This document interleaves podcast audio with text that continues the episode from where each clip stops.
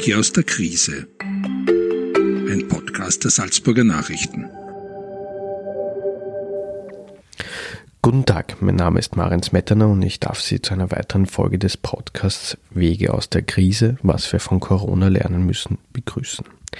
Seit mehreren Wochen hat uns das Coronavirus fest im Griff. Das Land läuft auf Sparflamme, täglich beobachtet man die Infektionskurven, wartet auf neue Regierungsmaßnahmen und über all dem schwebt die Frage, wie lange dauert das alles noch?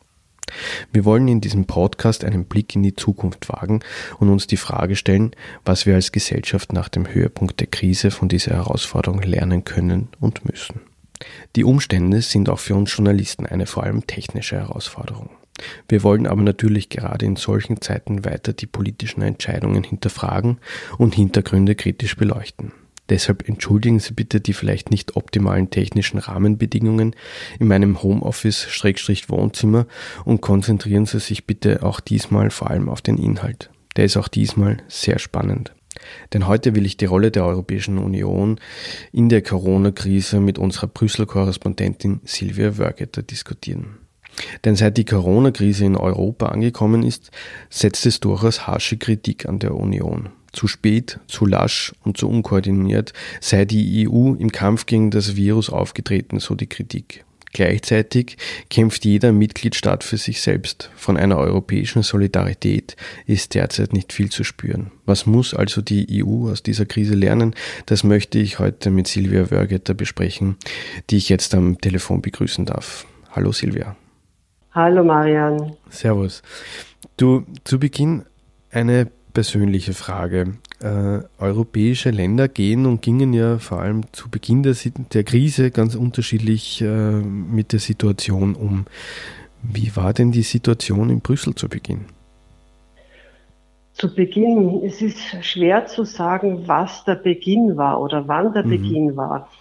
Ähm, wir haben natürlich alle schon die Vorgänge in Italien verfolgt. Wir haben verfolgt, was in Frankreich passiert. Das war alles so Anfang Mitte März.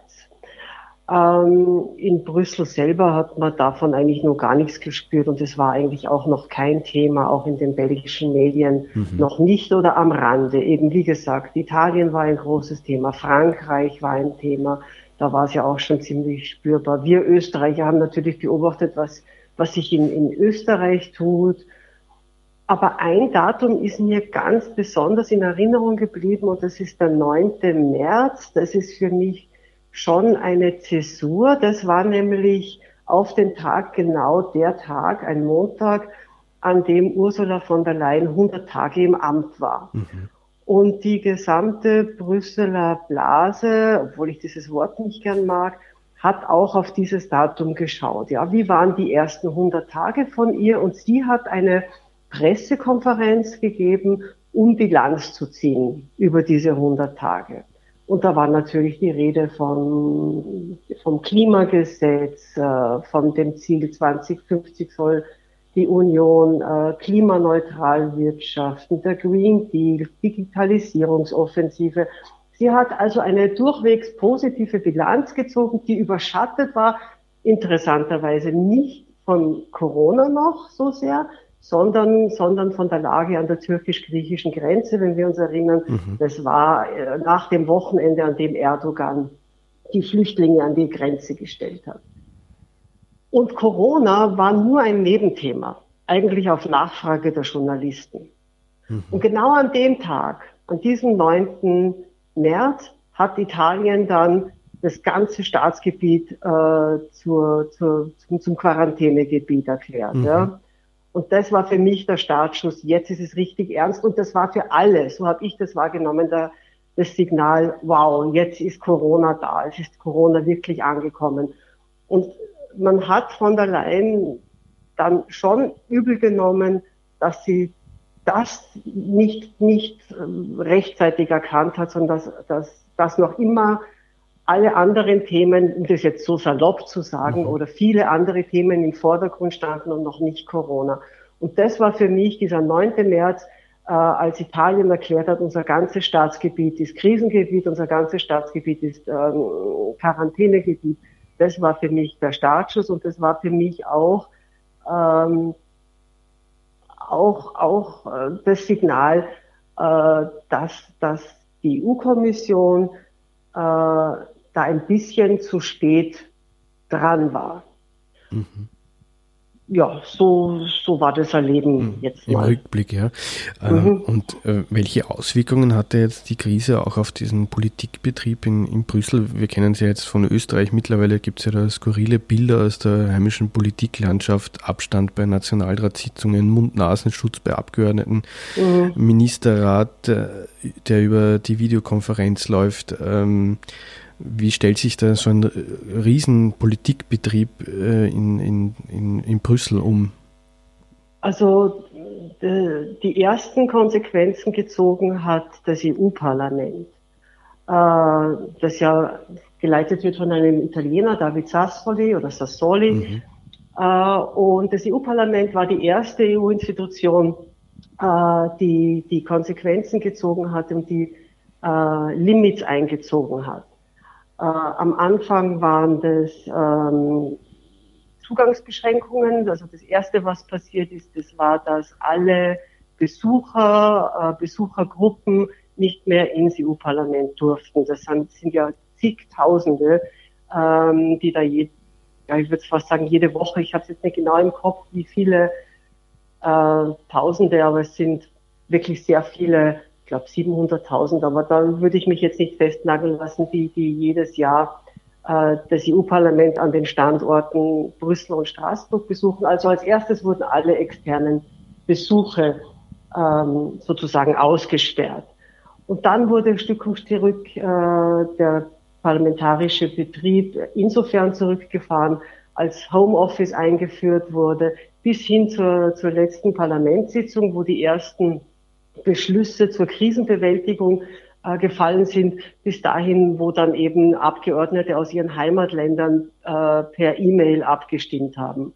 Was das EU-Parlament äh, mit 705 Abgeordneten wirklich sehr, sehr schnell und toll geschafft hat, dass die die ersten Krisenbeschlüsse, die ersten drei großen Pakete, die die Kommission vorgeschlagen hat, ähm, aus, aus ja, aus den, aus den, aus den 27 Mitgliedsländern, aus dem Homeoffice der Abgeordneten im Parlament selber war fast niemand, äh, abgestimmt wurden und, und beschlussfähig gemacht wurden. Mhm, mh. Kommen wir vielleicht zum Inhaltlichen. Mhm. Man hört ja dieser Tage oft den Befund, die EU hat bei der Corona-Krise wieder einmal versagt, also bei einer großen Herausforderung. Stimmt dieser Befund? Ja, wenn man sagt, die EU hat versagt, dann stimmt der Befund nicht. Ich weiß schon, dass der mhm. äh, Befund jetzt äh, ständig gestellt wird und es ist auch leicht zu sagen, die EU hat mhm. versagt. Mhm. Aber die EU besteht aus 27 Ländern und äh, man muss schon genauer hinschauen. Also man kann sicher feststellen, dass die EU-Kommission zu spät reagiert hat. Aber dann hat sie reagiert und dann hat sie relativ schnell reagiert oder sogar sehr schnell reagiert und jetzt wird dort fieberhaft gearbeitet. Das ist das Erste. Äh, das Zweite sind die 27 EU-Staaten. Äh, wenn man sagt, ähm, die EU-Staaten haben egoistisch gehandelt, indem sie zum Teil ähm, Ausfuhrbeschränkungen für, für, für Schutzausrüstung wie Masken beschränkt haben, also Exportbeschränkungen auf diese mhm. nötigen Güter ausgesprochen haben, wie zum Beispiel die Vorzeige Europäer, Franzosen und Deutsche, wenn man sagt, ähm, die EU-Länder haben unkoordiniert äh, Grenzen geschlossen, wodurch Waren hängen geblieben sind. Wenn man sagt, äh, die reichen Länder stehen jetzt den schwer Betroffenen im Süden wie Italien und Spanien zu wenig bei, dann hat das alles seine Berechtigung. Aber es ist einfach ein bisschen komplexer als zu sagen, die EU hat versagt. Mhm, mhm, äh, man muss auch sehen, dass die Kommission ja keine oder kaum Befugnisse hat in der äh, Sozial- und Gesundheitspolitik. Das ist alles Kompetenz der Nationalstaaten, auch die Seuchenpräventionen, die die Nationalstaaten jetzt äh, manche strenger, manche laxer äh, durchführen. das ist alles nicht nicht Kompetenz äh, der EU-Kommission oder der EU, wenn man so will. Warum glaubst du, gab es diese Einzelgänge von, von Mitgliedstaaten? Ich glaube, es hat, es, es, es, hat, es hat mehrere Gründe. Ein Grund liegt darin, dass eben Gesundheitspolitik und Prävention Kompetenz äh, der Nationalstaaten ist. Mhm. Und da ist jeder Staat für seine Bürger verantwortlich und da muss jede Regierung für, für sich und das eigene Land entscheiden, was der beste Weg ist. Und äh, so haben eben manche Staaten früher strikte Maßnahmen ergriffen, teilweise unterschiedliche Maßnahmen ergriffen, wobei mittlerweile hat sich ja ziemlich angeglichen. Und, und natürlich ist jede Regierung für, für, für das Wohl äh, des eigenen Landes verantwortlich und, und muss solche Maßnahmen dann auch im eigenen treffen. Ein zweiter Grund ist wahrscheinlich auch das verschieden schnelle Fortschreiten dieser Pandemie. Ja, also Italien mhm. und Frankreich waren sicher deutlich früher stark betroffen als zentraleuropäische Länder. Deshalb gab es da auch äh, unterschiedlich schnelles Vorgehen und Verzögerungen. Und dann kommt dazu, was schon angesprochen war, dass die EU-Kommission in ihrer koordinierenden Aufgabe wahrscheinlich tatsächlich zu spät äh, dran war. Äh, denn zum Beispiel Maßnahmen, was Grenzkontrollen, äh, Warenverkehr, all diese Dinge betrifft und auch die, die, die Beschaffung von, von Hilfsgütern und, und Schutzausrüstung, äh, das hätte die Kommission koordinieren müssen. Auch der Rat hätte äh, oder die Ratspräsidentschaft hätte koordinierend einschreiten können zwischen den Ländern und das ist sicherlich zu spät erfolgt. Also ich würde mal diese drei Gründe nennen, warum es zu diesem, mhm. zu diesem Bild der Alleingänge gekommen ist. Mhm. Und mhm. ein bisschen stimmt schon auch der Befund, den unser, unser Osteuropa-Korrespondent Ulrich Kröckl in einem Kommentar getroffen hat, der gesagt, es ist eine Union der Egoisten. Und das äh, trifft schon ein bisschen mhm. zu, ja, auf die 27 Staaten. Könnte das aber nicht äh, doch zum Bumerang werden, wenn das alles äh, vielleicht wieder mal vorbei ist? Also eben, dass man den südlichen Ländern da nicht äh, massiv geholfen hat, jetzt äh, wirtschaftlich und finanziell dass man ja, eben äh, Exportartikel zurückgehalten hat, dass man äh, Grenzen unkoordiniert geschlossen hat. Könnte das uns nicht allen irgendwie am, am Kopf fliegen? Also Deutschland hat diese Exportbeschränkungen mittlerweile aufgehoben.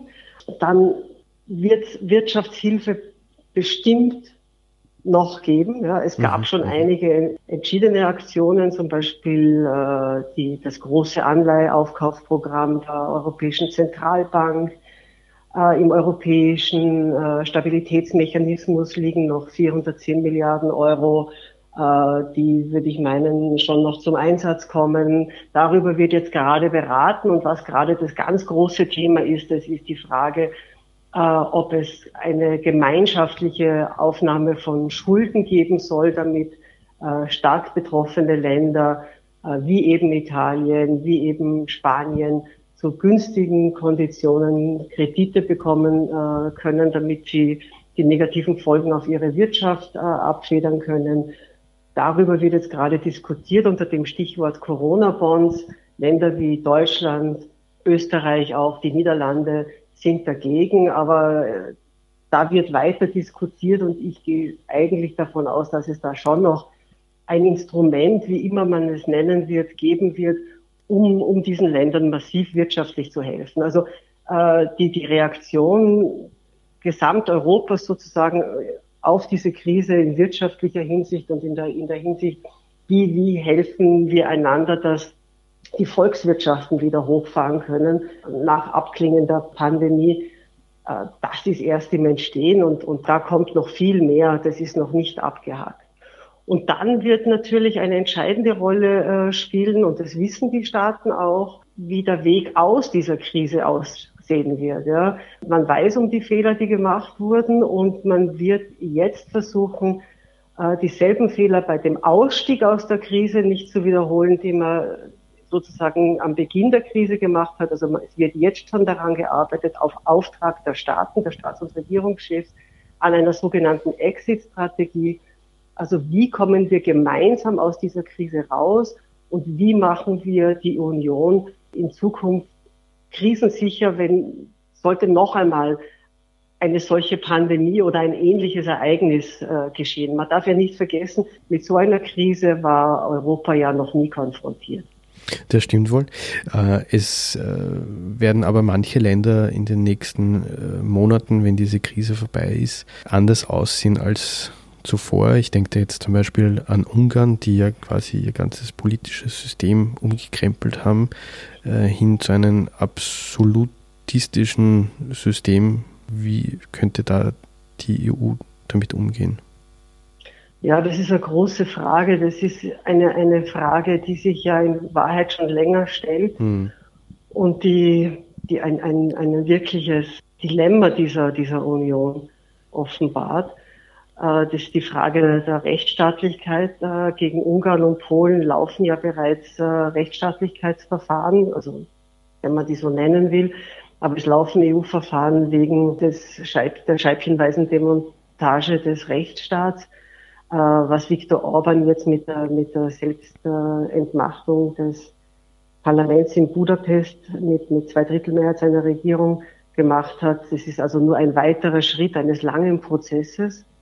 Und auch da äh, steht die Union wieder vor dem Problem, aus 27 Nationalstaaten zu bestehen äh, vor dem Problem, dass ähm, Sanktionen einstimmig getroffen werden müssen.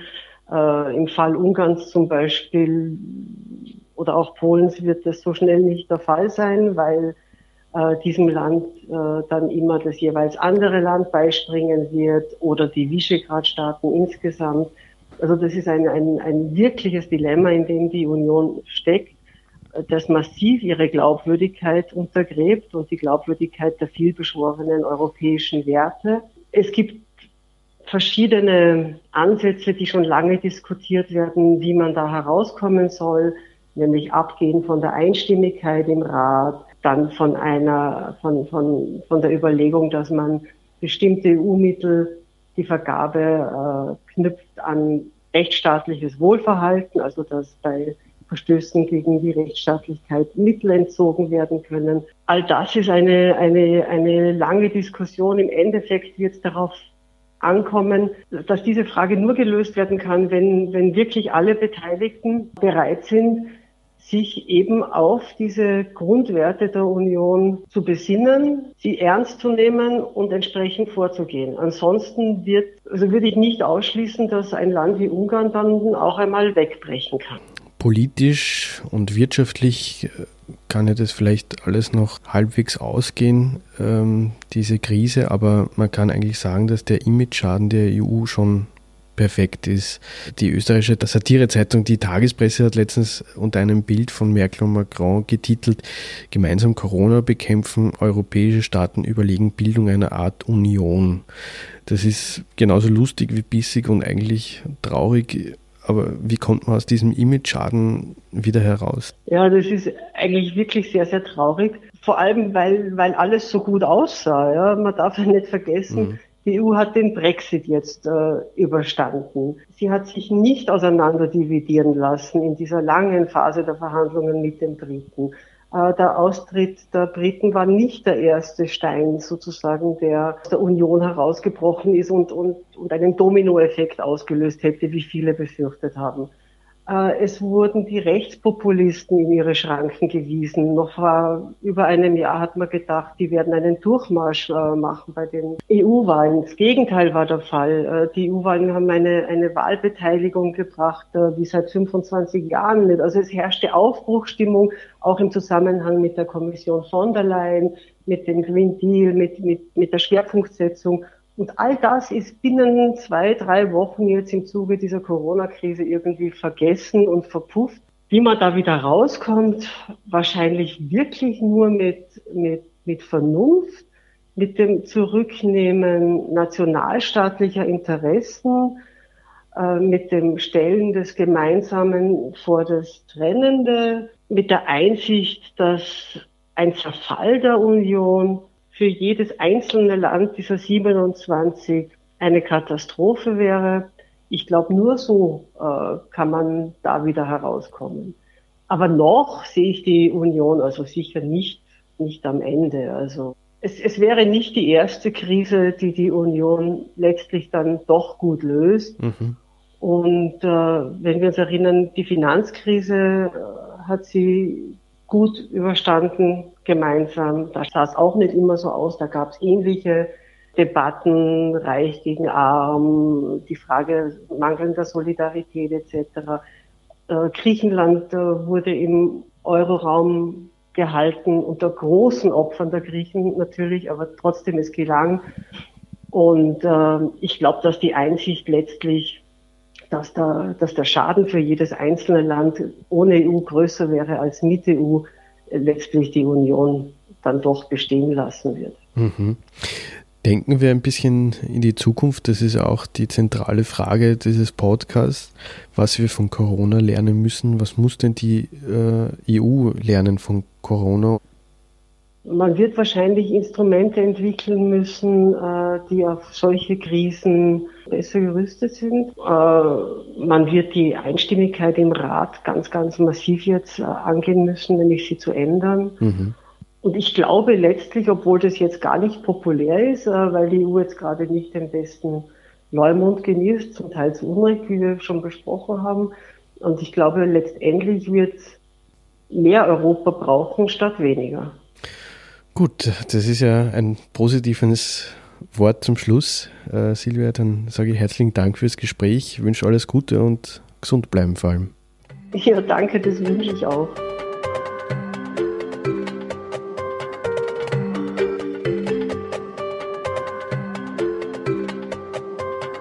Das war ein Podcast der Salzburger Nachrichten. Redaktion Marian Smetana. Wenn Sie mehr wissen wollen, finden Sie uns im Internet unter www.sn.at.